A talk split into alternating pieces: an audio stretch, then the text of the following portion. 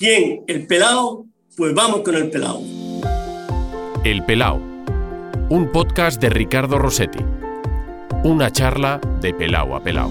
¿Cuándo te diste cuenta que eras calvo? Con el paso de los años. Quiere decir que cuando tienes 20 ni 18, ¿te acuerdas? Pero cuando tienes ya 40 o 30 y tantos para arriba ya te vas notando. ¿Y, tú cuándo fue cuando, cuando dices, uff, me, está clareando esto? Y esto ya no lo, va, no lo va a parar nadie. Esto ya me voy a quedar calvo.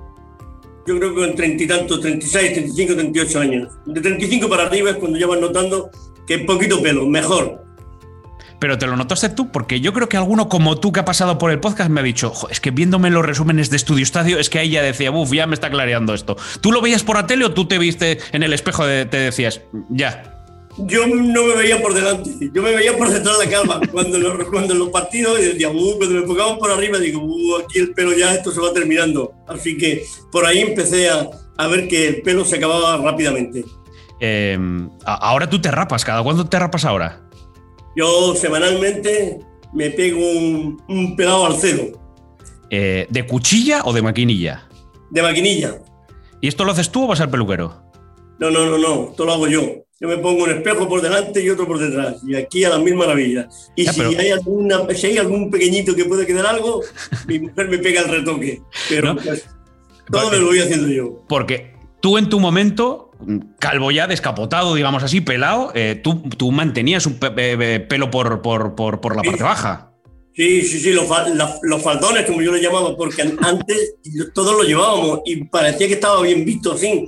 Después, con el paso de los años, hemos podido comprobar que aquello era horroroso y estaba mal. Y entonces, como estaba mal, pues teníamos que actualizarnos y ya vamos actualizados. Claro que sí, pues, es que uno parece hasta más joven. Oye, ¿tú, tú usas champú? Sí que uso champú. Fíjate, aunque tenga pelo, uso champú. Así de, así de sencillo claro. Pero por... la cabeza y después para el cuerpo eh, otro, otro, champú. Pero, pero buscado o porque está allí y lo cojo. O sea, ¿tú irías al supermercado a comprar champú porque te falta? Sí, sí, yo compro champú porque, porque hace falta. Sí, sí, el anticapa, la grasa, yo, yo buscando uno específico, así de sencillo, claro. que, qué cuidados. Sí, sí, sí, sí. Aunque no tenga pelo, pero, pero me lo cuido la cabeza, procuro tenerla en el lugar que corresponde. Eh, ¿Fotos de cuando tú tenías pelo guardas? ¿Te acuerdas?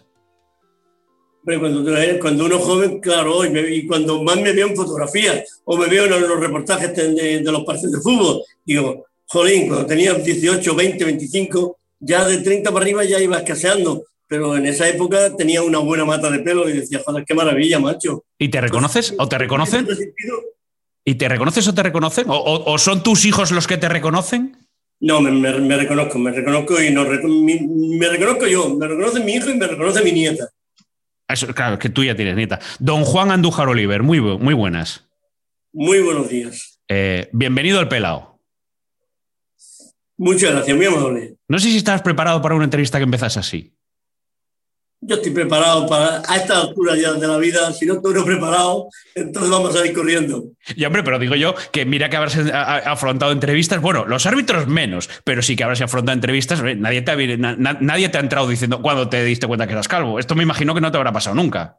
No, hombre, no, Ricardo, tú has sido la primera vez. Esto es un hecho, digamos, anormal. Pero bueno, bienvenido, bienvenido, llegue. Bueno, oye, se trata de hablar de todo un poquito, ¿no? Se trata de. de porque, oye, Juan, Claro, lo estaba viendo. Eh, te he visto ahí en un par de entrevistas después de los partidos, que los árbitros antes hablabais. Es que ahora, ahora, bueno, de hace mucho tiempo, ¿no? Pero tú tuviste entrevistas después de los partidos con los periodistas. Yo he sido una de las personas que eh, manifestaba siempre, si en el campo iba y hacía las cosas como tú creías que era lo mejor, no tenía miedo a enfrentarme a los medios de comunicación ni a nadie en absoluto. Otra cosa bien distinta es que ellos pensaron otra forma diferente a las jugadas como yo la había podido ver pero la realidad es que a mí, como yo consideraba que la labor había sido positiva, pues si había habido algún error, pues aquí estábamos para asumirlo. Y es más, no te enterabas del error hasta por la noche y, al principio en televisión, hasta el lunes por la tarde, por la noche, en Estudio Estadio, no veías la jugada.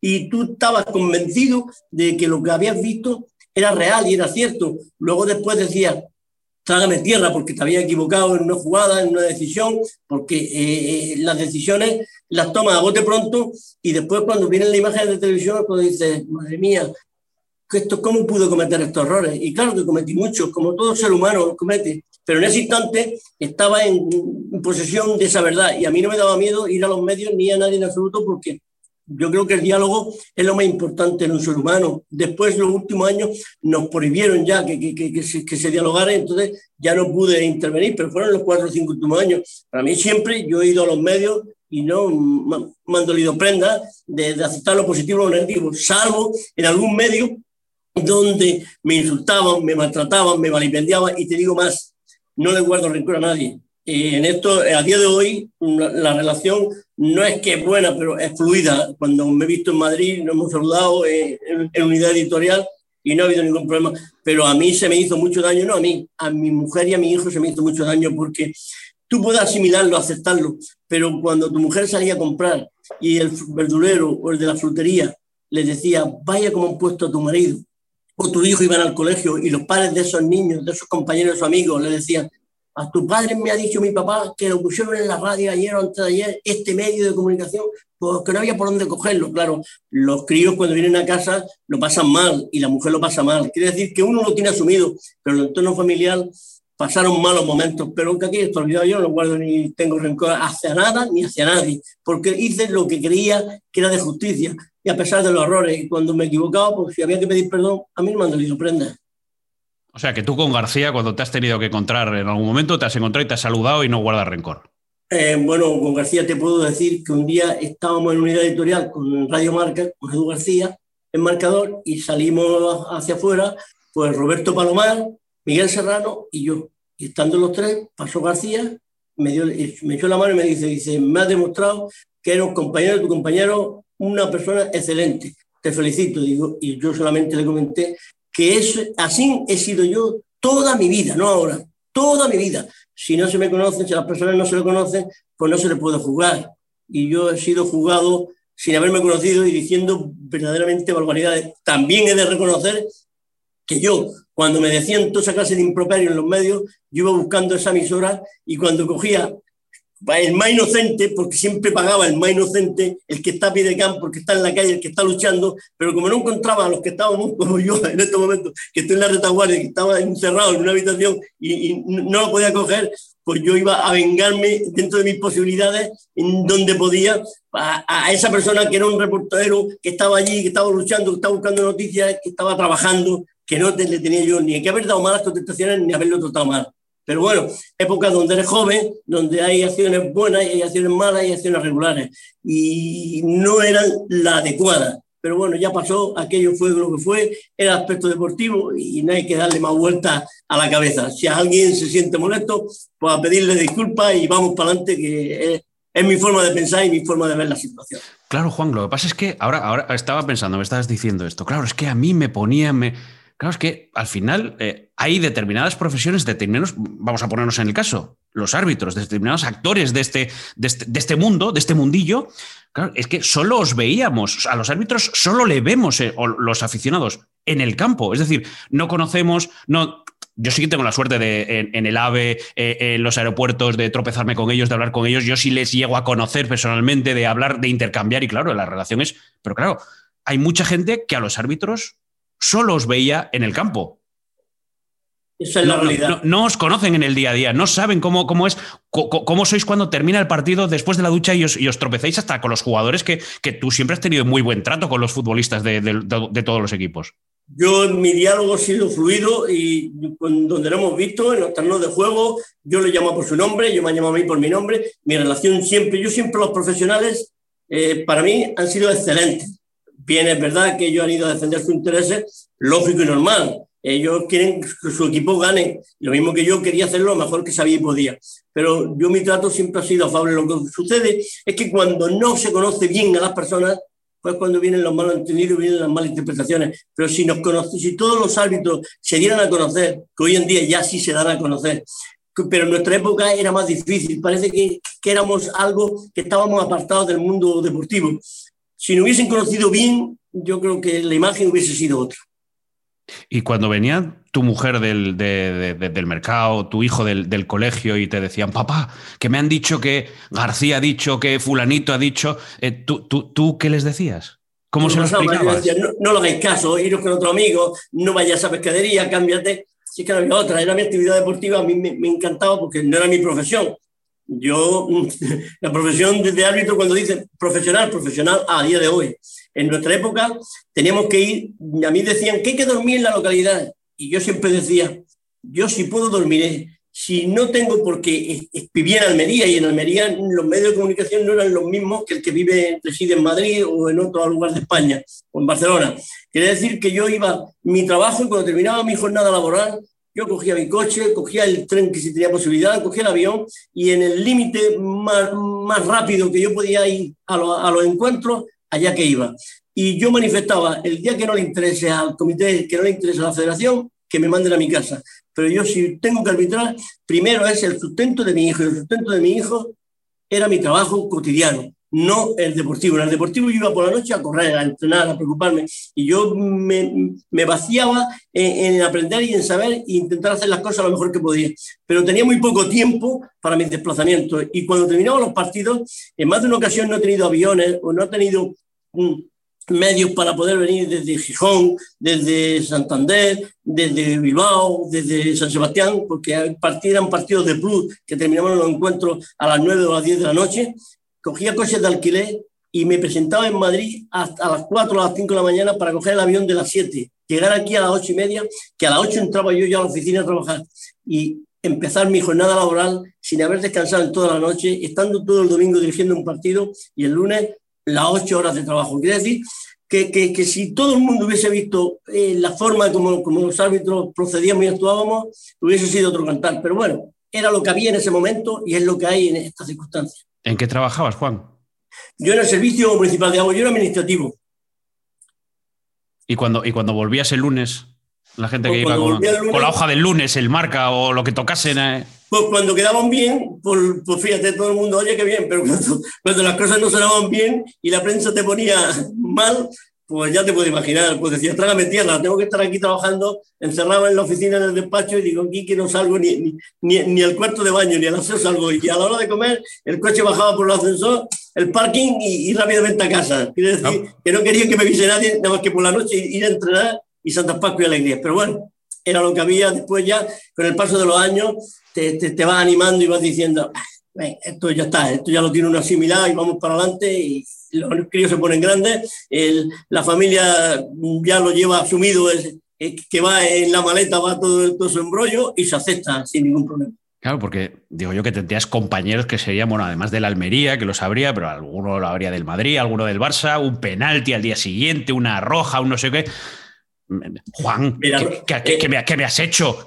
Tú, tú, que eres de Gijón, imagínate, llegar al Molinón y llegar un día y, y, expulsar a Enzo Ferrero, con quien era Enzo Ferrero, ¿eh? que era un grandísimo extremo izquierda, o llegar al Molinón y decía Juan Carlos Ronero, que éramos muy amigos, nos llevábamos, nos llevábamos muy bien. Claro, pues, pues, pues, eso fíjate tú, eso es la de San Quintín, pero luego fríamente analizas las acciones y, y dicen, bueno, ¿cómo es posible? ¿Cómo sucede esto? Pues sí sucede muy fácilmente. Enzo Ferrero en un partido con el Real Madrid, pues resulta que, eh, eh, San José le pone el brazo para impedir que pueda pasar. Le pito la falta a su favor y él, ni corto ni perezoso, nada más que le suelta un patadón a San José. Pues qué decisión tiene que tomar el árbitro, las que dice el reglamento. Amonestar a uno por impedir que pueda pasar a disputar el balón y al otro por dar una patada cuando el juego está interrumpido, pues tienes que expulsarlo pues esas acciones, imagínate tú, en tu tierra en el Molino, la que se pudo armar ese, ese partido. Eh, estoy hablando de que han pasado ya casi 40 años, 30 y tantos años, ¿no? Pero, pero, y era otro fútbol, eh, era otra situación, era otro entorno. Por, por ejemplo, Juan Carlos Blanedo. Juan Carlos Blanedo, que era fantástico, era maravilloso, pero era cuando los guardametas podían votar y el atacante, el delantero Hugo Sánchez, podía ir a, a, a, gozarlo al guardameta. Y resulta que como es un saque de salida del guardameta con el balón controlado, pues te ibas corriendo hacia el centro del campo. Yo corría hacia atrás. Y yo no vi, lo vi luego en televisión, que Hugo Sánchez pisó a Juan Carlos Blanedo. Y Juan Carlos Blanedo, ni corto ni perezoso, suelta el balón y le da una patada a la altura de la rodilla, un poco más arriba, que, eso lo vio todo el mundo ¿Por qué es lo que se ve? La patada. Por la patada, penalti y expulsión. Ahora Juan Carlos me decía, es que me ha pisado, me ha pisado.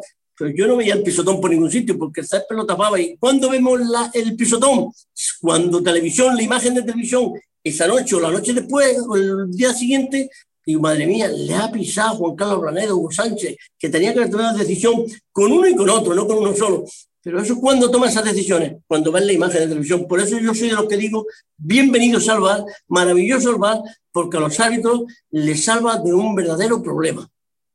Eh, mira, de esa jugada me acuerdo yo, la de la de la, de la expulsión de, de Ablanedo, que además Ablanedo se pasó hace poco por, por, el podcast. Claro, él también está descapotado como tú y como yo, Juan, y, claro. Es un tío fantástico, es un tío formidable. El, pero eh, formidable. el primer futbolista al que yo entrevisté, pues teniendo yo 16, 17 años. Y, claro, le preguntaba, oye, aquella jugada, y, luego la, la, hablaste con Juan. Me decía que no había coincidido contigo después de la jugada, que de esa jugada contigo no había hablado después. No, no, no, es que no, no hemos enlazado. Luego le arbitró un partido en, en Santander eh, que, que, que, fue ya lo último que yo le dije, pero no, pero no, no, no coincidió, terminó el partido, eh, que empató ayer el Sporting, pero no, no, no hablamos así de, nada más que nos saludamos y tal, pero no comentamos, bueno, terminó el partido y ya era otro encuentro y no, no enlazamos en esa jugada, esa es la realidad. Oye, eh, bueno, ya me lo has dicho, a ti te, te hubiese encantado que hubiese VAR en tu época, ¿eh? Hombre, esos errores pues, se, hubiesen, solucionado. El de Ferrero no se puede solucionar porque tú das una patada a un contrario y te tienes que ir a la calle. En aquella época se daban muchas patadas, pero aquello no era de amarilla, aquello era de roja, de roja, no, quedaba otro camino. Pero la solución de Ablanedo sí se podía haber solucionado, ¿no me entiendes? Pero claro, el VAR es importantísimo. Yo soy de los que digo que bienvenido el VAR. No para chorraditas, porque hay muchas chorraditas, pero para las cosas importantes o importantísimas de un partido de fútbol. ¿Nos ha cambiado el VAR?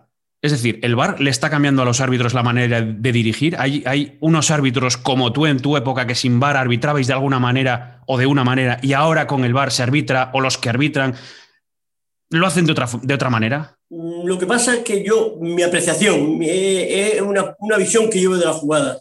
Los árbitros ahora están pendientes a ver si la situación no toman decisión momentánea. Yo soy de los que digo que el árbitro tiene que tomar decisiones, estén bien o estén mal y si está mal, el bar que la rectifique. Pero ahora vengo observando que hay una serie de colegiados que dicen, yo aquí me paro, me paro, me paro, me paro, me paro, a ver qué me dicen. Y cuando me digan, tomo decisiones. Así es muy fácil arbitrar. El árbitro tiene que tomar decisiones, estén bien o estén mal, y luego que le rectifique. Observo que muchos árbitros sí lo van haciendo, pero observo otros árbitros que quizás por su forma de ser, que son más tranquilos, más relajados, pues digo, espero a tomar decisión, a ver qué me dicen, a ver qué me cuentan y luego mm, arbitramos el partido. Yo hay cosas que no me gustan, no me gustan porque considero que el árbitro tiene que llevarse silbato a la boca y decir, es penalti, es mano o expulsión. Y si hay que rectificar, vamos a rectificar. Pero si no tomas decisión y te la está diciendo el VAR, pues así considero que es muy fácil dirigir los partidos de fútbol. Eh, ¿Teníais más olfato los árbitros de antes? Me explico. Eh, ahora, eh, con todas las normativas, las circulares, los reglamentos, parece que todo tiene que estar especificado en un artículo, en un apartado. Eh, ¿Vosotros interpretabais el reglamento mejor de cómo se interpreta ahora? Mira, no, los árbitros de hoy en día, mira, físicamente, tienen un nutricionista, tienen preparadores físicos, tienen médicos, tienen seguridad social, Hoy tienen todo su mano, hoy están mejor, eh, reuniones semanalmente porque van a la sala BOR una semana y otra semana arbitran. Quiere decir, lo que pasa es que ahora están encuadrados, están encuadrados en una serie de sistemas y de ahí no se pueden salir, porque si se salen, ya sabes dónde vas. Es que antes decían, oh, como te descuido aquí, te, dedo te asciende y te desciende. Y ahora estamos en las mismas de ascenso y descenso. Ahora no sabemos, ahora dan una clasificación donde ponen por orden alfabético los árbitros, el equipo, como dice el presidente del comité técnico, que los árbitros son un equipo de fútbol y dan del 1 al 20 y dan por orden alfabético toda la vida se ha dado por la puntuación que, que ha tenido, que ha considerado el Comité Técnico de del Fútbol. El primerito ha sido Luceta, el primero ha sido Franco, el primero ha sido Emilio Soriano Ladré, el primero Uriza, así, pues, así sucesivamente, hasta la escalafón que ha llegado a los tres, a los dos, a los cuatro que tienen que descender. Ahora no, ahora es, no se sabe quién ha estado bien, quién ha estado mal y quién ha estado regular. Sí lo sabemos, que han descendido dos y dice, pues estos dos es que han estado mal. Y con lo, por ejemplo, los 10 primeros, por la, la, UEFA, son árbitros de FIFA y de UEFA y ya está, y son los 10 primeros. Pero, pero los 10 primeros pueden quedar un día en el puesto 15, en el puesto 18, en el puesto 20. No lo sabemos. Quiere decir que en unas cosas se ha mejorado y en otras parece que se están escondiendo. Y ahí es donde yo muchas veces discrepo porque antes los medios, que yo estoy en los medios de comunicación ya, con, con, 25 años que llevo en ellos,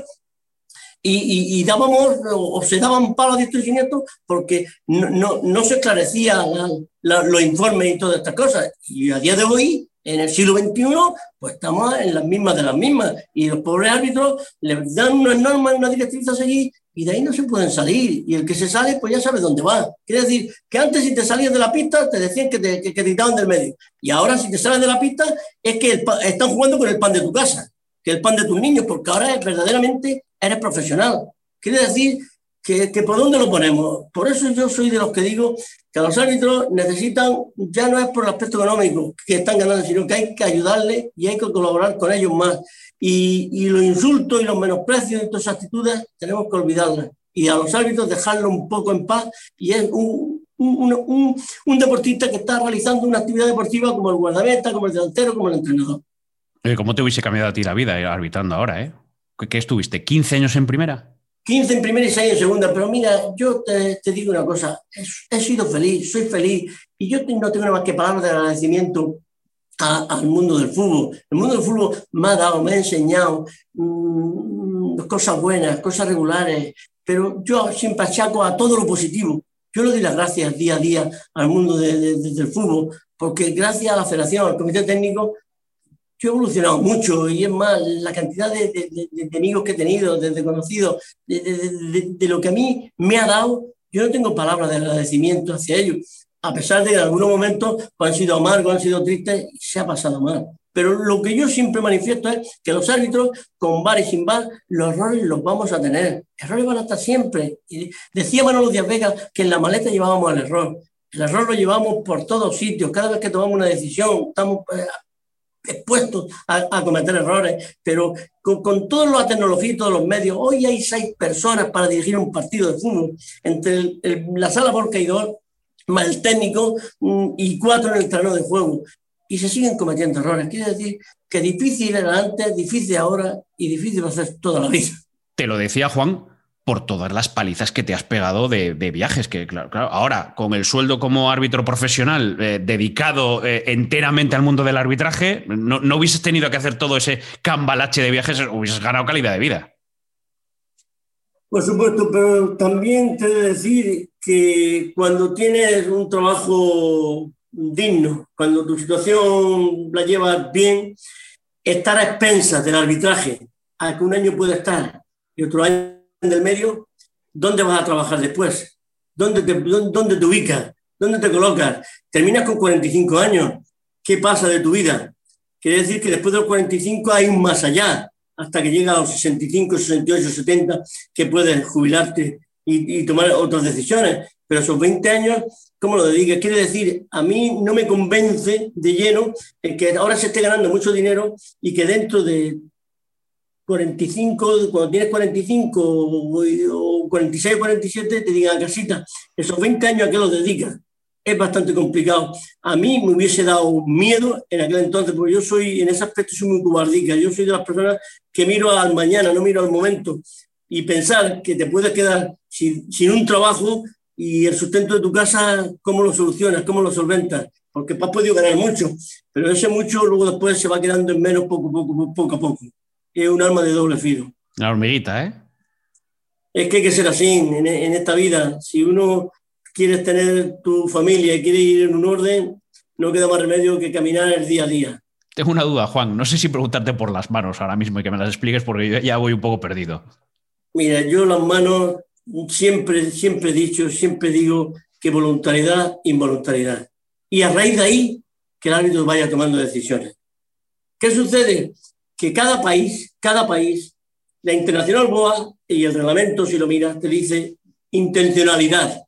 Y después te dice si un brazo está en una posición que anormal, que, que, puede tener influencia, pero nada más allá.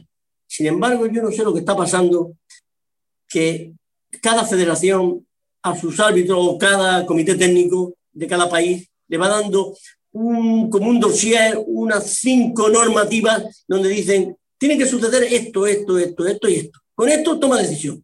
Y aún con, con, con esas situaciones hay muchos problemas. Yo creo que a los árbitros lo están volviendo locos con esas situaciones y déjenlo en paz, díganle que cuando vean voluntariedad y vamos a cometer un solo error y no a cometer 58. Y lo que me duele muchas veces es cuando se dicen, se salen, el comité técnico y manifiesta, solamente tres errores ha habido. No, mire usted, no ha habido tres errores. Los aficionados, la gente del fútbol ve la jugada y hay más de tres errores. Quiere decir que hay que limar esas situaciones yo creo que con el paso del tiempo se irán arreglando. Y son situaciones que si decimos que son tres, cuando ha habido 33, pues a la gente le generamos dudas que no, deben, que no deberían de, tener y tienen que tener plena confianza en las decisiones que toma un juez, a pesar de que se va a mirar con el cariño que cada aficionado quiere. Los que sean de Madrid, el Madrid, los que sean del Barcelona, del Barcelona, y así sucesivamente. Pero la realidad es que el árbitro quiere hacerlo lo mejor que sabe y puede. Juan, ¿cuánto llevas en los medios de comunicación? Pues desde el año 95. O sea, que fue retirarte y, empezar a, comentar en la radio. Yo, cuando terminé mi faceta arbitral, dije, yo no quiero estar de informador, ya mi faceta arbitral se ha terminado y yo tengo que hacer otras cosas, además de mi trabajo. Y tuve la, gran fortuna, la gran suerte que fui reacio, te he de decir que fui muy reacio. Eh, Muñoz, que estaba en Onda Cero. Sí. José Manuel Muñoz. José Manuel Muñoz, que está, me, me, llama un mes de septiembre, a mitad de septiembre, y me dice, oye Juan, ¿tú quieres venirte? Digo, mira, yo es que a los medios les, estoy, les tengo, los tengo atravesados. Los medios mandan mucho, mucha caña y yo te digo sinceramente que yo para darle caña a los árbitros, ni en mi estilo, ni en mi línea, y yo que desde que tenía 13 años soy árbitro de fútbol, conmigo no puede ser y dice, bueno, tú prueba, no te vamos a amar, no te vamos a decir nada. Si no te gusta, pues te, no, no, lo dices y te vas. Bueno, pues empecé los partidos poco a poco, poco a poco, me los trataron muy bien, Valentín y Eduardo García mm, de maravilla. Bueno, pues empezamos, empecé, empecé, empecé. Luego Broti, que llegó a Onda Cero, con Eduardo Menéndez, pues ya con él pues seguimos la marcha y ya con Eduardo García, que después se fue a COPE, pues, vamos, pues vámonos a COPE. Y después se fue a Radio Market y vamos a COPE. Ya con Edu, con Edu pues he ido a, todos los sitios porque... Edu, es tu otro matrimonio, Edu García. Edu García es casi tu otro matrimonio. Sí, efectivamente. Yo estoy casado con él porque te he de decir que a mí COPE eh, me ha llamado en dos ocasiones y le he dicho sinceramente que yo estoy con Edu García y no es ni por dinero ni por nada. Es mi amigo y estoy con él. Y la cadena SER también me llamó. Quiere decir que medios importantes o fuertes, podemos decir, me han llamado, han tocado mi puerta y yo le he dicho que no me digáis de dinero, no me digáis de nada. Yo es mi amigo, es mi compañero y voy a estar con él hasta que él quiera o hasta que yo me canse. Pero yo no voy a ir a otro sitio, yo empecé con él y termino con él. y esa ha sido mi línea o en mi faceta o como yo he sido en mi vida deportiva. En mi, vida yo siempre me han dicho, oye, ¿qué presidente de árbitro el que tú has visto has considerado mejor? Para mí, donde se pone Pepe Plaza, no había ninguno porque a mí Pepe Plaza, si me tenía que llamar la atención y regañarme, decirme esto lo ha hecho mal, me daba, me, daba, pero me daba caña. Pero también me decía, cuando me daba palo y me daba castigo, me decía, dice, ahora te voy a dar otro partido más fuerte y quiero que me lo saques porque tú sabes hacerlo bien. Quiere decir que me inyectaba moral, me daba fuerza, que ningún presidente me ha dado la fuerza que me dio Pepe Plaza para poder seguir en el arbitraje. Porque cuando más carrotazos me daban, yo te he de decir que más fuerza sacaba gracias a él. Y es más, cuando él se marchó en el año 88 del arbitraje, me decían mis mismos compañeros de arbitraje, mis mismos compañeros, este año me hacían así, te quitan del medio. Y así he ido tras año, año tras año, y algunos de los que me lo decían, le han ido apartándolos, descendiéndolos, y yo, sin embargo, estoy en la brecha hasta el último día que por edad me tuve que jubilar. Claro, porque tú, bueno, ahora, crees, yo, ¿ahora es hasta los 47? No, ahora han puesto otra norma, ahora ha cambiado. Ahora resulta que los árbitros, eh, según el comité técnico considere oportuno, pues van a estar a los 45, 46, 47, 48, 49 o 50. Ya ha cambiado la norma. Quiere decir que a los 45 te puedes ir a casa, pero si el presidente del comité técnico manifiesta que tú eres válido, que tú físicamente estás bien y que eres un buen colegiado, puedes estar hasta los 46, 47, 48, 49, 50 o hasta que resistas. Es desde de, esta temporada pasada, desde hace un año. Lo que pasa, Juan, me dices, me dices lo de la edad, eh, físicamente es un abismo, y lo digo con todo el cariño y con todo el respeto, de cómo erais vosotros como árbitros a lo que es ahora. Es que ahora son atletas, ¿eh? es, que, es que yo soy como tú, pequeñito así y tal, y claro, yo veo a Alberola y veo a los árbitros de antes y es que parecen robots en comparación con, con gente normal. Muy sencillo. Desde un tiempo a esta parte, los árbitros ya no los quieren. Tú ves algunos pequeñillos, ya no ves chiquititos, no ves ninguno. Nada. Los quieren grandes, altos y ya aprenderán de arbitraje, pero que sean atletas desde hace ya unos cuantos años así ha sido el sistema y han ido aprendiendo hasta que ya, pues ahora es dedicación plena, que se levantan por la mañana, se van a su gimnasio, se van a correr, echan su siesta, a comer, otra vez a correr y otra vez a visionar jugadas y nosotros no teníamos esa fortuna, esa suerte. Yo pequeño iba a ser siempre, yo soy pero a lo mejor yo nunca hubiese llegado a primera división, porque hoy en día los pequeñillos, yo no veo ningún pequeñillo que esté en primera división. Están todos bien, bien grandes. Quiere decir que las cosas han cambiado y las situaciones son otras totalmente distintas. Nosotros, nuestra dedicación era nuestro trabajo y después nuestra actividad, porque era, una, era nuestro hobby. Eso no éramos profesionales, era nuestro hobby, nuestra dedicación, porque nos agradaba y nos gustaba. Por lo tanto, es, totalmente diferente lo que había antes a lo que había ahora. Que ni digo ni que es mejor ni peor, pero que ahora los árbitros tienen más suerte porque se levantan por la mañana y se van a, correr, con lo mismo que los futbolistas, los profesionales, se, tienen su fisio, nutricionista, su preparador físico, porque en mi época yo no, a mí mismo me mojaba en la oreja corriendo en los campos de fútbol, ¿eh? salvo que estuviera lesionado. Yo las pruebas físicas nunca falté a ninguna de las pruebas físicas. Y yo para hacerme en 12 minutos, que era el test de Cooper, de 2.900 a 3.000 metros, eso no fallaba nunca. ¿eh? Y en los 200 metros más de lo mismo, y en los 400 más de lo mismo, y en los 50 más de lo mismo. Es decir, que a mí en ese aspecto, en lo físico, poquito más moja la oreja.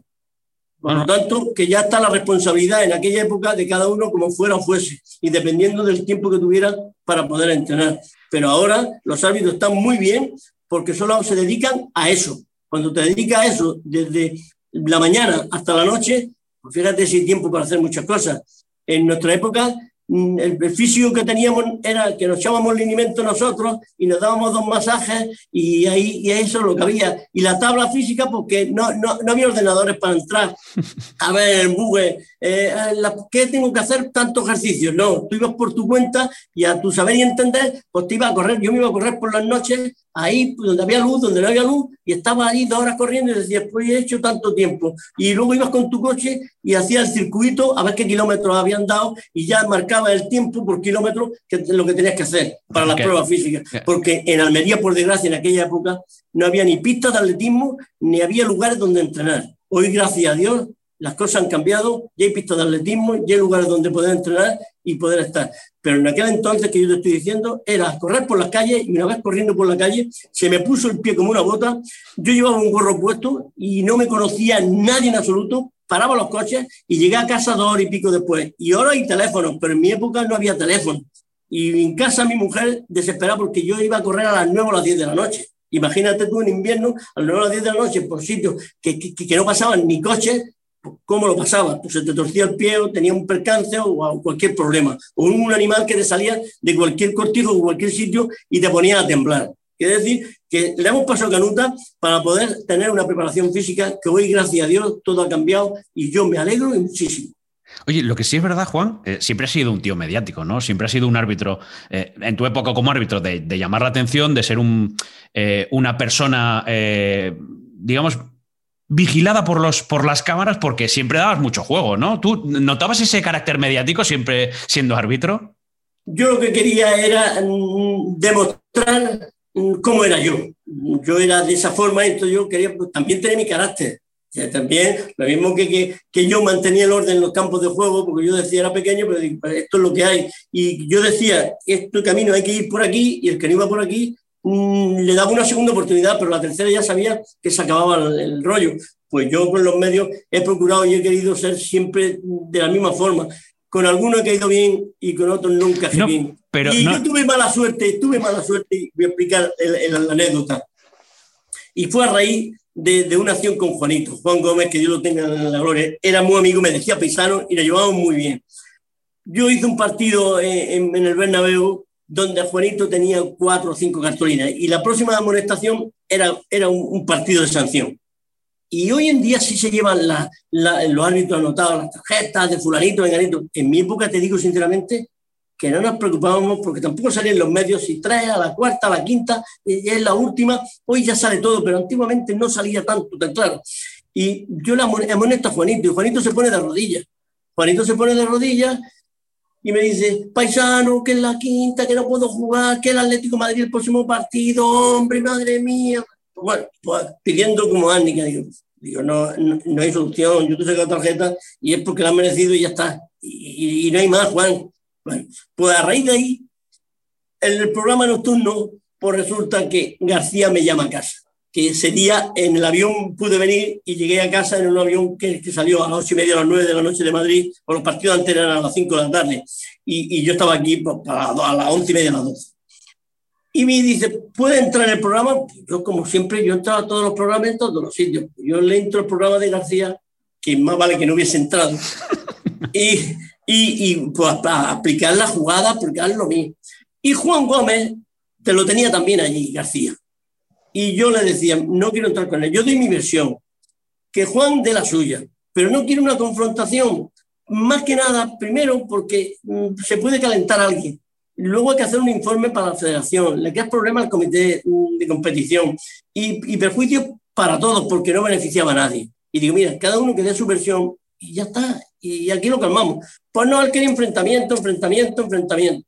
Y cuando, yo le dije que no, y viendo que no había otra alternativa, que, que era la, la, posición que yo consideraba que era la, correcta o la adecuada en aquellos momentos, pues resulta que me pregunta, ¿y el arbitraje para ti qué es? Y lo dije, lo digo y lo seguiré diciendo, un hobby. Para mí es un hobby. El arbitraje ha sido un hobby, porque no, no he sido profesional. Yo no he vivido de esto y, he tenido dedicación plena y exclusiva eh, en mi trabajo, pero aquí era en la hora que tenía libre. Yo he, rechazado partidos de, mitad de semana por no perder días de trabajo. Y, hoy en día, como son profesionales, van, pues bueno, pues aquel hobby, aquella situación, pues me mm, mm, mm, fue, digámoslo así, un plan benévolo, con una frase que mencioné que, era lo correcto y lo que me salió del corazón. Pues me, manifestó que si llega a saber quién era yo, que no me conocía, no entraba al programa. Y yo, como tengo carácter y tengo genio y tengo mi valor, pues le dije que lo siento por la audiencia, pero que con usted no hablo más y ahora mismo le voy a colgar el teléfono. Ese fue mi pecado. Le colgué el teléfono y se acabó la fiesta. Ya no hablé más mientras fui árbitro de fútbol. Eh, en esa emisora, en esos lugares donde estaba, donde estaba García. ese es el único pecado. Y ya desde ahí, pues ya fueron por, todas, todo, todo lo que ha habido ya. Yo contaba a los compañeros de los medios, que algunos de ya últimamente han sido amigos, y eh, se lo decían a él, él estaba en, la, eh, en el despachito allí enterradito, con más caña, caña por un lado, caña por otro. Yo cuando podía soltaba algo, y así hemos estado. Quiere decir, dime, diré después, claro, el poder y el mando no lo tiene uno, lo tiene quien lo tiene. Y bueno, son buenas situaciones y esto se cuenta como anécdota, como cosas de gracia. Y yo sin ningún rencor y sin nada. Y agradecido a todos porque yo creo que, hay que buscar siempre la parte positiva, que es lo único que nos da alegría y nos da satisfacción. Te decía lo de, lo de árbitro mediático porque yo creo que está por YouTube, alguien lo puede encontrar, pero yo recuerdo siendo pequeño muchos, muchos resúmenes, muchas imágenes de, ver a un Andújar, eh, incluso hasta a veces casi como pidiendo perdón por sacar una tarjeta amarilla y, a veces un Andújar muy enérgico por cómo se, había puesto el, partido. O sea, en ese sentido siempre eres un tipo, entre comillas, agradecido para hacer este tipo de piezas en televisión. Sí, pues mira, yo siempre, mi forma era llegar al jugador y decirle, antes de empezar los partidos, hora y media íbamos al rectángulo de juego. Y en el campo, ya sabes tú que en una parte se ponen los jugadores de un equipo y en otra parte en los de otro club. Pues yo llegaba, los, asistentes iban a ver las redes y yo me iba a un corro de donde estaban los jugadores. Les, saludaba, buenas tardes, buenas noches, ¿qué tal? ¿Cómo estáis? Buenos días, según la época, con la situación que estuviésemos. ¿Qué tal? ¿Y la familia? ¿Cómo estáis? Porque ya había bastante relación entre todos después de echar mi parrafada o mi charla, uno, ellos me decían una cosa y lo contaba otro, digo, no me diga el día, ¿eh? para que haya paz, que estemos tranquilos, nos sonreíamos y nos íbamos. Me iba al otro bando y al otro equipo, pues más de lo mismo, pues seguíamos igual. Y ya con el paso de los años, pues la relación era más fluida. Yo siempre decía a ellos, primero voy a advertir, voy a tomar decisiones de advertir. Y si me queréis tomar el pelo, que pelo no tengo muy poquito ya, yo no voy a dudar. Cuando yo te diga la próxima te expulso, mi palabra esa ya no, no me bajaba la guardia. Ya tomaba decisión, porque era la forma de dar mm, seguridad y dar convencimiento a los jugadores de las decisiones que estaba tomando. Y yo, mientras todo iba de maravilla, pues todo, pues, pues rodaba sobre fuera. Cuando tenía que mostrar una tarjeta, pues le mostraba la cartulina muy sencilla, como diciendo que no me queda más remedio, que tengo que mostrártela porque lo, lo que dice el reglamento. Pero cuando yo advertía, cuando yo me cansaba de hablar, cuando yo dialogaba con ellos y veían que no me hacían caso y que el ambiente cada vez era más tenso y cada vez la entrada eran más duras porque ahora un pequeño contacto es falta. En aquella época no eran falta. Falta era cuando le daba una patada a la altura de la rodilla de un contrario y lo levantaba dos metros y tú lo sabes y eres joven, pero que, que, que tienen de meroteca de, de, de, de, partidos de atrás. Pues era diálogo que terminaba ronco y hablar y hablar hasta que ya veías que no te dominaban. Cuando no te dominaban, la cosa te, se ponía tensa, ya ponía cara de mala uva, cara de enfadado, levantaba el brazo hacia arriba diciendo tarjeta y a la próxima te va y si es roja, te ves la roja con cara de muy mal humor, como dándole a entender que ya la cosa ya no era, ya, ya no había amistad, ya había enemistad, sino que había un entorno de una distancia de dos metros, porque vosotros no me ayudáis, yo tampoco yo ayudo a vosotros. Quiere decir que yo voy a con las reglas con, del juego y vosotros no las queréis cumplir, pues vamos a ponernos severo y duro. Y esa era la actitud. Según qué partido, pues tenías que tomar una situación amable, agradable, y otra tenías que ir en plan, como se suele decir, con el látigo en la mano de aquella época. Oye, ¿quién, quién era el, el jugador más tocapelotas de todos los que te has encontrado? Yo te digo sinceramente, es que no me acuerdo ya hablar de jugadores. ¿Con quién, con, con, con quién discutías? ¿Con quién discutías? Te puedo contar una anécdota, por ejemplo, Hugo Sánchez, que es un, es un grandísimo jugador. Los últimos años hemos dialogado mucho en sus partidos y de bromas, hasta de, como cuando jugaba en el Rayo, que, que, lo hemos pasado muy bien. Bueno, pues Hugo Sánchez te, te tomaba el pulso te tomaba el pulso porque era de los jugadores que tú le pitabas fuera. Y, por ejemplo, le hago un partido en Pamplona, Osasuna, Real Madrid. Y con Pizo Gómez, pues tener unos piques ahí, ¿verdad? que se dieron unos mamporrazos a la calle y expulsado. A los 15 o 20 días al mes, mira por dónde me dan partido en el Bernabéu, al Madrid. Y a los 2 o 3 minutos una falta, un partido sin ninguna dificultad, sin problema, pero a los dos o tres minutos viene hacia mí, oh, protestando los brazos, por tarjeta amarilla. Digo yo, pues, ¿qué, ¿a qué viene esto? Esto no tiene sentido, no tiene explicación. Y, y como diciendo, me expulsaste allí, ahora te voy a adelantar aquí en mi campo. No, pues, pues toma tarjeta. Pero es que a los 10 minutos después, una falta favorable al Real Madrid, pues Berchutes y él están al lado, los dos jugadores, para lanzar. Y me dice Berchute, Andújar, distancia. Y yo le digo, no sacáis, tranquilo. Y me pongo a contar los pasos, y cuando estoy contando los pasos, Hugo Sánchez pegó un zurregazo, metió un golazo por la cuadra, y aquí me tiene anulando el gol, sacando la tarjeta y expulsando. Fíjate cómo me puso el Bernabéu. Me lo puso para, para, para arriba. Me querían comer, me querían matar. Pero Sí, y él decía que no había pedido distancia, efectivamente no había pedido distancia. Me la había pedido Berchute, pero tú estabas al lado de Berchute y lo mismo que yo oí la distancia, la oíste tú. Quiere decir que a veces los futbolistas son tan tan inteligentes, son tan listos, que van a intentar cómo sacar desde las casillas o cómo intentar dominarte, como decir, tú allí me hiciste, yo voy a ver cómo estaba aquí. Pero son profesionales, ellos van a, a, a ganar, a ganar, a ganar, a ganar, porque son ganadores natos. Es, es una anécdota sin la menor trascendencia, porque yo poner un, un, punto, una coma hacia un profesional, yo creo que merecen para mí todos los respetos. Eh, de todas formas, tú con este carácter que tenías, ¿a, ¿a, quién le sacaste recortes de periódicos con, lo que, con las declaraciones que había hecho? ¿A qué entrenador? Sí, yo, una, una época que ya pasaba del bien y del mal. Pues, que, que, que, es decir, que no es que, sino que, ya decía, yo ya no tengo que esconder nada.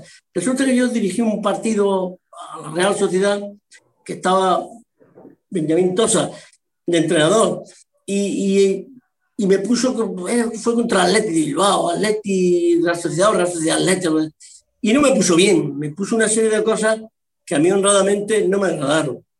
Pues no hice ni más ni menos que, que, las cosas hay que decirlas natural, no hay que esconderse. Javier Clemente estaba en el Real Club Deportivo Español y él estaba en la Real Sociedad. Y en Sarriá, pues resulta que hago que el partido, ya antes de empezar el mismo, pues yo llevaba los recortes de la Tosa. Y le digo, digo, Tosa, em, a mí no me agradó esta situación.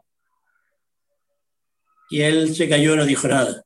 Firmaron el acta, evidentemente, y se van. ¿Ninguna explicación? no me dijo nada. Simplemente le, le mostré los recortes. Digo, yo le, le dije, mm, te dirigí un partido hace tiempo y me dijiste una serie de cosas. Yo no recuerdo, yo no sé nada. Entonces le saqué los recortes y se lo enseñé. No me dijo nada. No hablamos más. Se cayó. Clemente y él estaban allí. Cuando termina la primera parte, hay, una, hay cuatro o cinco escalones que cuando va a entrar a mi vestuario en Sarriá, que ya no existe en el campo, pues mm, estaba en la puerta, estaba John Benjamin Tosa, en la puerta del vestuario, y me dijo estas palabras. Yo creía que iba a tomar algo contra, con, con algunas decisiones contra mi equipo, y me ha demostrado que eres honesto de pies a cabeza.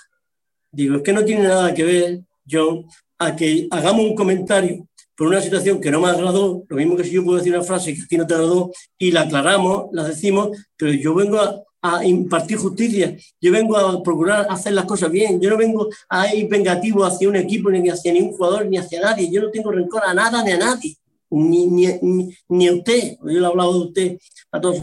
Digo, quiere decir lo que me has visto en los 45 minutos, así como he sido en todos los campos, y si algo he hecho mal es porque me he equivocado pero yo no guardo rencor ni tengo nada contra nadie.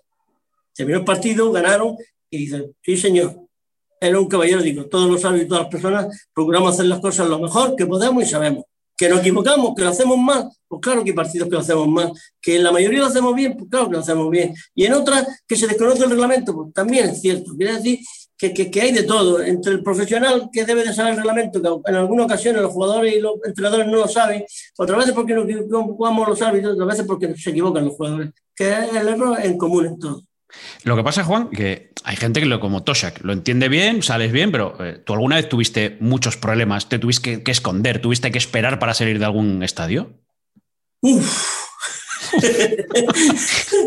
ya, ya mira, eh, eh, hubo una época que recusaban a los árbitros, mm, a, tres, a tres colegiados, los equipos de primera división, luego se quedó abolido aquello.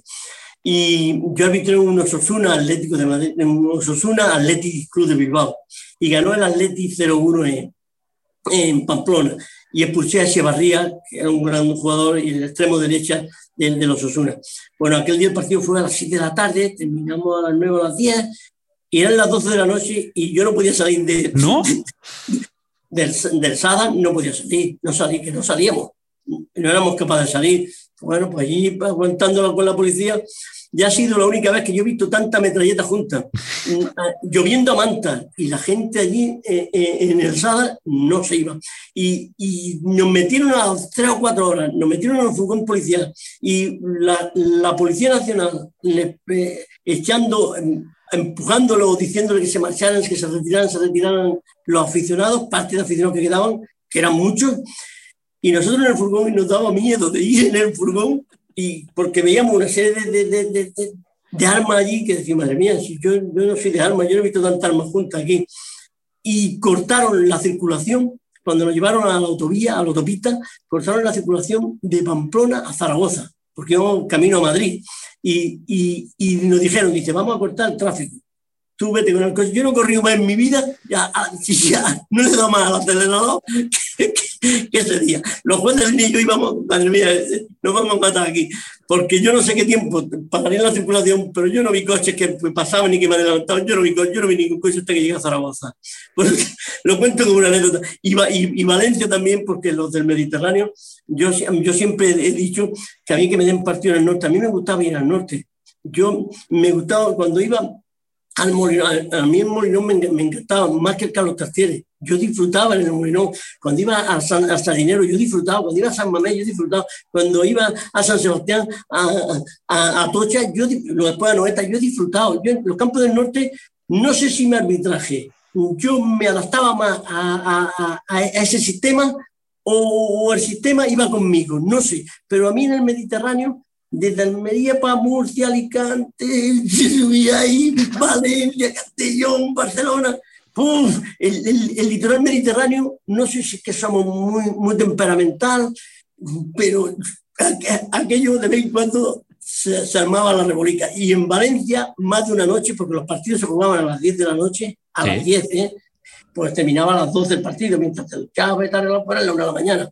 Y si el partido había tenido un poco de, de, de meneíto, pues no había nada que hacer. Ya pues, la gente estaba esperando allí y te sacaban por medio del campo, por la otra parte, y, decíamos, la, Policía Nacional, el delegado, decir, vaya la luna de Valencia, ¿cómo están? Vaya la luna de Valencia, vamos para arriba.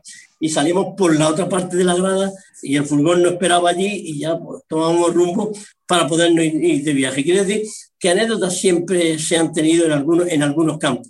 Yo, por ejemplo, de Barcelona, de Madrid, de, de, de, de, Gijón, sin más lejos, a pesar de los incidentes de los jugadores, de, de Bilbao, de, San Sebastián, de Santander. Yo de esos estadios, ni de Burgos, ni de Salamanca, ni de Valladolid, yo no salido nunca con protección, ni de Vigo, por, por, por ir contando entre una serie de equipos, no salido con protección policial, esa es la realidad. Eh, oye, ¿cuántas veces te escondiste en la parte trasera de un coche mientras te adelantaban periodistas? Bueno, mira, como yo iba en viaje en el día, yo viajaba en el día, uno, una sola vez, una sola vez fue con García, fue con los, amigos de García, los, los, compañeros o mis compañeros, digámoslo así. Eh, resulta que cuando yo pitaba en, en, Pamplona, cuando yo pitaba en Burgos, cuando yo pitaba en Salamanca, cuando yo pitaba en Valladolid, esos equipos, yo me iba en el coche cama por la noche desde Almería.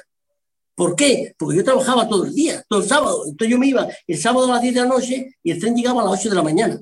A las 8 de la mañana yo me iba a la Plaza España en Madrid, que porque llegábamos a Tocha y no había para alquilar un coche, había que ir a la Plaza España. Alquilábamos un coche en la Plaza España a las 8 y media de la mañana o a las 9 y ya que tomabas camino, pues para Pamplona, para San Sebastián, digo, para Pamplona, Salamanca, Valladolid, lo que es la zona que en tres horas hacía el viaje, otra hora y media porque los partidos eran a las 6 a las 5 y media de la tarde y te, tenía, tenía opción desde las 9, pues a las 12 y media de la 1 llegaba allí, llegaba al hotel, pues te aseabas, comías rapidito, muy poquito, porque te comías una tortilla francesa, una ensaladita y ibas con, con el estómago vacío, ¿no? Y hacía el partido y después te volvías rápidamente. Pues claro, cuando hacía tanto palo y tanto palo y te, perseguían, ya es, que te, iban viendo los compañeros, uh, el Roberto Gómez, el, el Broti, pues todo, pues todo, fulanito, porque veis por el otro lado, eh, el Pipi Estrada, pues todo, todo, hoy me llevo con ellos de, maravilla, me llevo de cine con todo, ¿no? Pues digo, hostia, esta gente, los pasé, y allá que me metí, eh, pues, íbamos dándole fuerte al coche, y en una bifurcación me metí atrás y digo, llevamos otro coche y me echo yo atrás Digo, vamos a, a, ver si despistamos esto, que si no nos van a estar dando palos. A ellos también, de tonto no tenían, pero eran muy listos, eran muy, pues llevo 12 kilómetros y dije, estos no han podido sacar tanta ventaja, se pararon, estuvieron media hora parados hasta que llegamos nosotros. y tiburón pillado. Digo, no cogido con el carrito del lado. Pero son, son, son anécdotas que hoy nos cuentan de gracia. Y yo en aquel momento, mm, por estas cosas que dices, ah, si no te ven y te quita otro marrón de encima, que si no vas a estar todos los días dándote garrotazos, que no tiene la mayor trascendencia, ni la mayor importancia, ni tiene nada de nada, porque no tiene nada. Yo siempre lo he dicho, yo he ido a los partidos y perdiendo el menos tiempo posible, a lo justo. Yo he llegado a los campos siempre, sin ningún problema, y si el día que no hubiese llegado, pues me hubiera quedado en mi casa ya para siempre hubiese dejado el arbitraje. Pero Oye. yo siempre he manifestado que mi, mi, mi obligación de mi casa era mi trabajo y lo otro era mi hobby. Y yo he llegado al hobby en los momentos y en las situaciones correctas y adecuadas. ¿Quién te intentó comprar con pastelitos? No, sí, lo, lo, lo, son anécdotas, son situaciones donde cuando todos los equipos, la mayoría de los equipos, siempre te ponían una bandejita de pasteles, o te ponían unos bocadillitos, una Coca-Cola, una Fanta, te la ponían una vez terminados los partidos. Eso casi todos los equipos, por no decir, no numerar, pim pam pum. Lo mismo que te daban una insignia, un llavero, una cosita. Y claro, en uno de los, de los partidos, un sábado del Barcelona, donde el marcador pusieron un horario que no era la hora, que ponían que faltaban 10 12 minutos y no era y ganó el Barcelona 0-1 allí.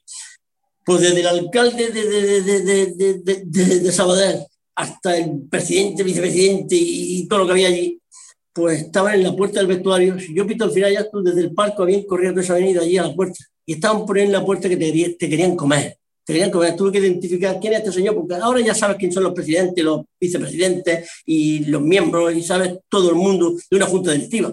Pero que entonces no sabían nada, es que no sabían nada.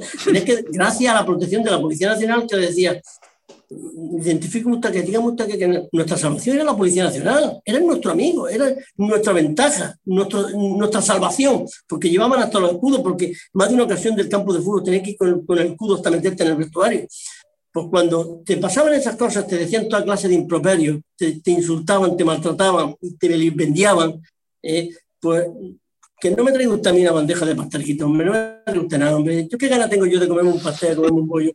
Por lo que quería era eh, eh, dejarlo por ahí, por no lanzarlo contra una pared o, o, pisotearlo, porque lo que estaba era endemoniado. Si tú me das malos tratos, ¿cómo me vas a dar un dulce? No me des nada, déjame tranquilo, que yo me vaya tranquilizando poco a poco. Eso, pero son anécdotas, ¿eh? Esas son pequeñas chorradas. Hombre, por eso, por eso, por eso lo contamos. Pero además, mira, otra de las que, de las que recuerdo, porque esta sí que, recuerdo que me la, que, me la contaste, eh, el cariño que, siempre te han tenido muchos aficionados, eh, no sé si decir todos, pero bueno, muchos aficionados. ¿Cuánta gente, Juan, te ha pedido que le enseñes una tarjeta? Bueno, que le muestre una tarjeta, no, pero sí es cierto que me han parado. Yo, yo he ido por la calle en Madrid, en Barcelona, en, las grandes ciudades, ¿eh?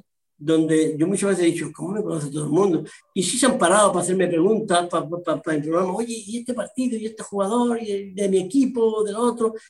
Yo no me han dolido prender en pararme y darle la explicación dentro de, de, de, lo que yo sabía o los conocimientos que yo tenía de valoración hacia esas personas.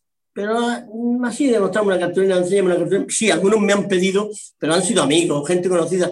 Cartulinas que ya no me queda nada más que una, las tengo y de recuerdo, pues digo, tendré algo ahí. Pero cartulina, lo mismo que jersey de, árbitro, pues me, han pedido y lo, lo, he dado. Más que nada he dado donaciones a colegios, a centros que han hecho rifas para los viajes de estudio de los críos, cosas de estas. He repartido todo mi, indumentaria y mi, mis tarjetas y mi silbato y, y, lo que yo tenía cuando dirigía los partidos. Lo, de pedirte una tarjeta te pasó delante de mí, además. ¿eh? Me acuerdo perfectamente un tirachinas que fuiste a hacer a Gijón, que estaba yo todavía en Gijón, y después del programa, que nos fuimos a tomar algo, me acuerdo que además estaba hasta Pablo Álvarez, que aquella, yo no sé si había dejado de jugar en el Sporting o todavía estaba en el Sporting o algo así y, fue como uno, uno de los que estaba, por Andújar, enséñame una tarjeta. Y le enseñaste ficticiamente una, una, tarjeta. Es que eso estaba yo delante.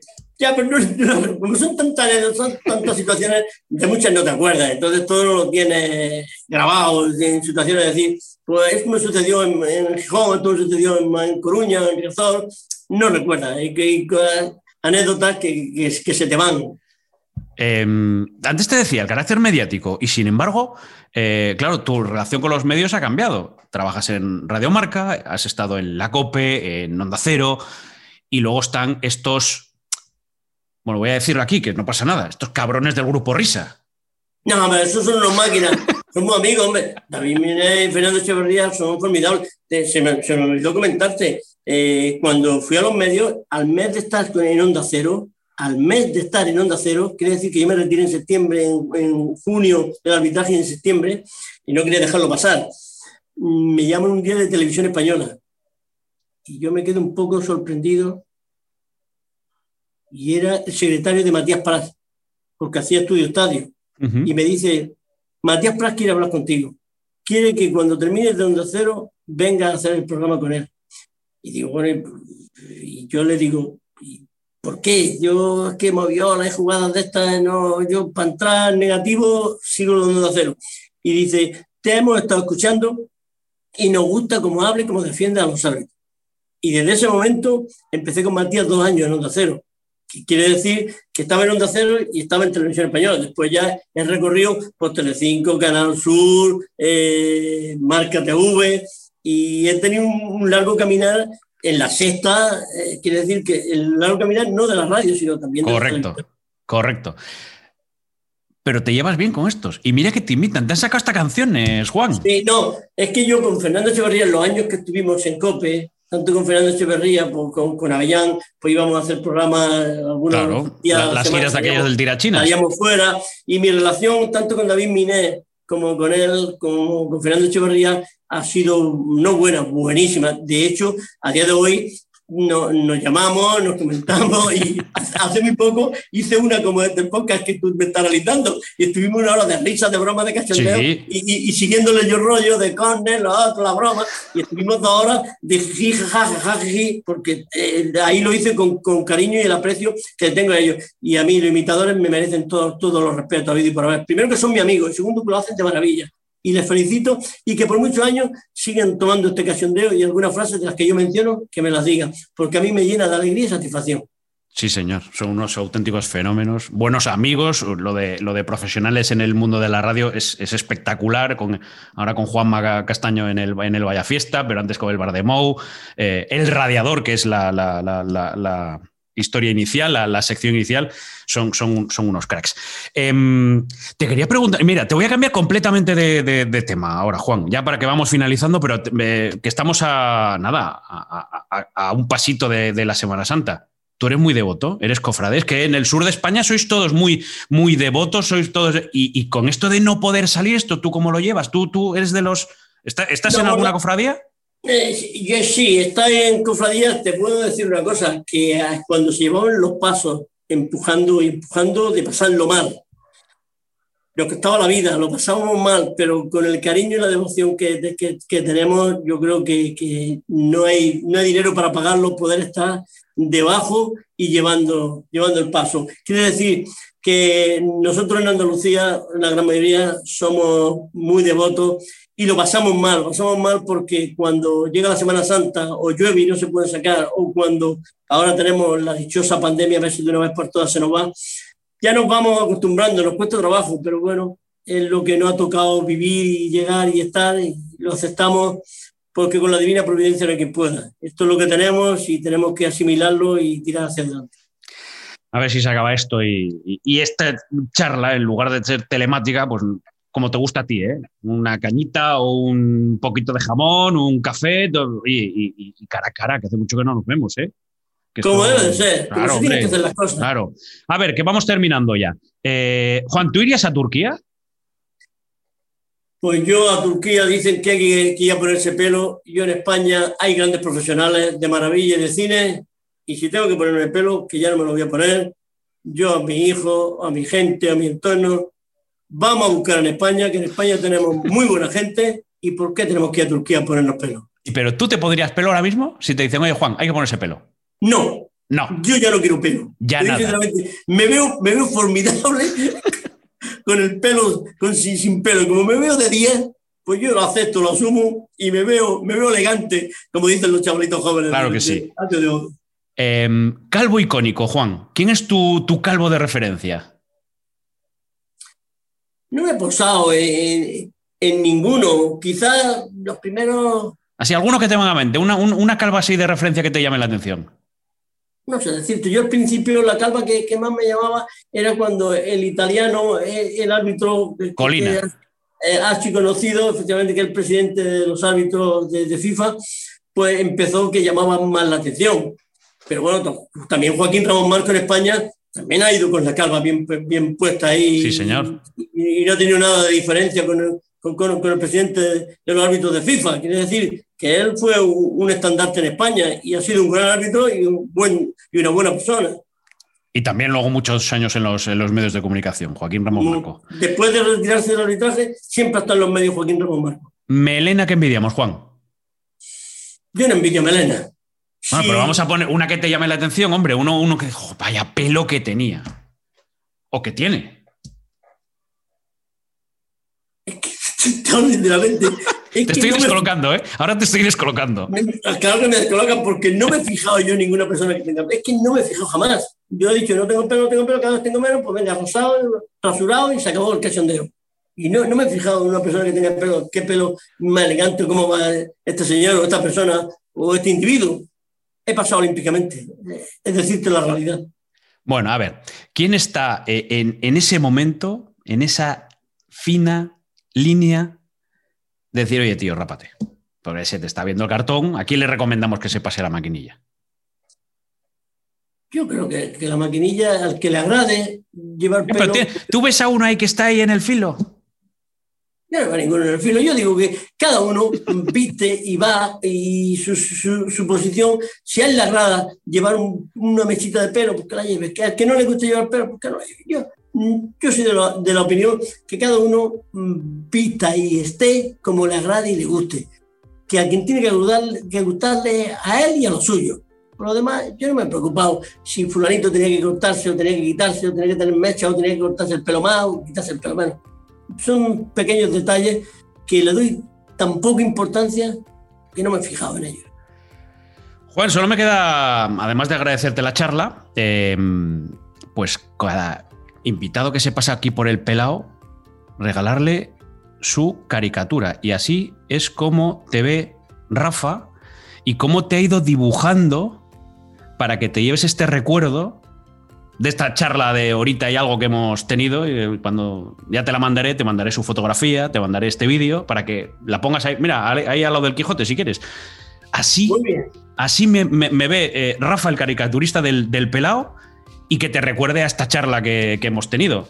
Su- esta charla no, no se me va a olvidar nunca. Así que me acordé de Rafa y de Ricardo Rossetti, que siempre, en la mayoría de las ocasiones, y más cuando salen imágenes de televisión, digo, este es amigo mío. Porque Sí, mira, que- aquí, aquí, está, aquí está. Bueno, te hemos puesto eh, tu traje de cuando arbitrabas tú, no, no hemos puesto el de ahora.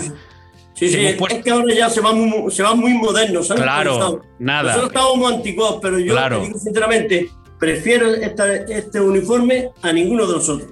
Bueno, te hemos puesto una tarjeta roja porque, bueno, porque había que poner una tarjeta, pero tú tampoco has sido muy tarjetero, por lo que he visto en las estadísticas. Y te hemos puesto el micrófono de Radio Marca para que ahí es donde te pueden escuchar ahí con Edu García eh, eh, cada fin de semana, cada, eh, en cada partido ahí en marcador.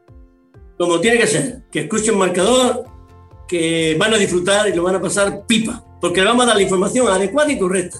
Y además le vamos a hacer sonreír a la gente. Oye, ¿te ves reflejado? ¿Te reconoces ahí en la caricatura? Sí, sí, sí, sí, hombre. Tengo, tengo uno o dos de, otros amigos que me la han hecho pero sí, sí, sí. Eh, darle las gracias a Rafa, que lo ha hecho muy bien. Bueno, pues nada, Juan, que te agradezco un montón la charla, que te seguimos escuchando, que mm, sigo eh, atendiendo a todas las eh, explicaciones, razonamientos sobre las normas, eh, sobre cada situación arbitral, que aprendo muchísimo con cada cosa que, con cada, con cada detalle que explicas. Y que ha sido un placer que hayas venido por aquí a pasar, a perder una hora de, de- de tu tiempo, eh, a contarnos historias de, de tu vida y, de- y del arbitraje. El placer ha sido mío y simplemente decirte, tú que estás a pie de campo, ayuda y defiende a los árbitros cada vez que puedas, que te lo van a agradecer todo. El Pelao, un podcast de Ricardo Rossetti. Una charla de Pelao a Pelao.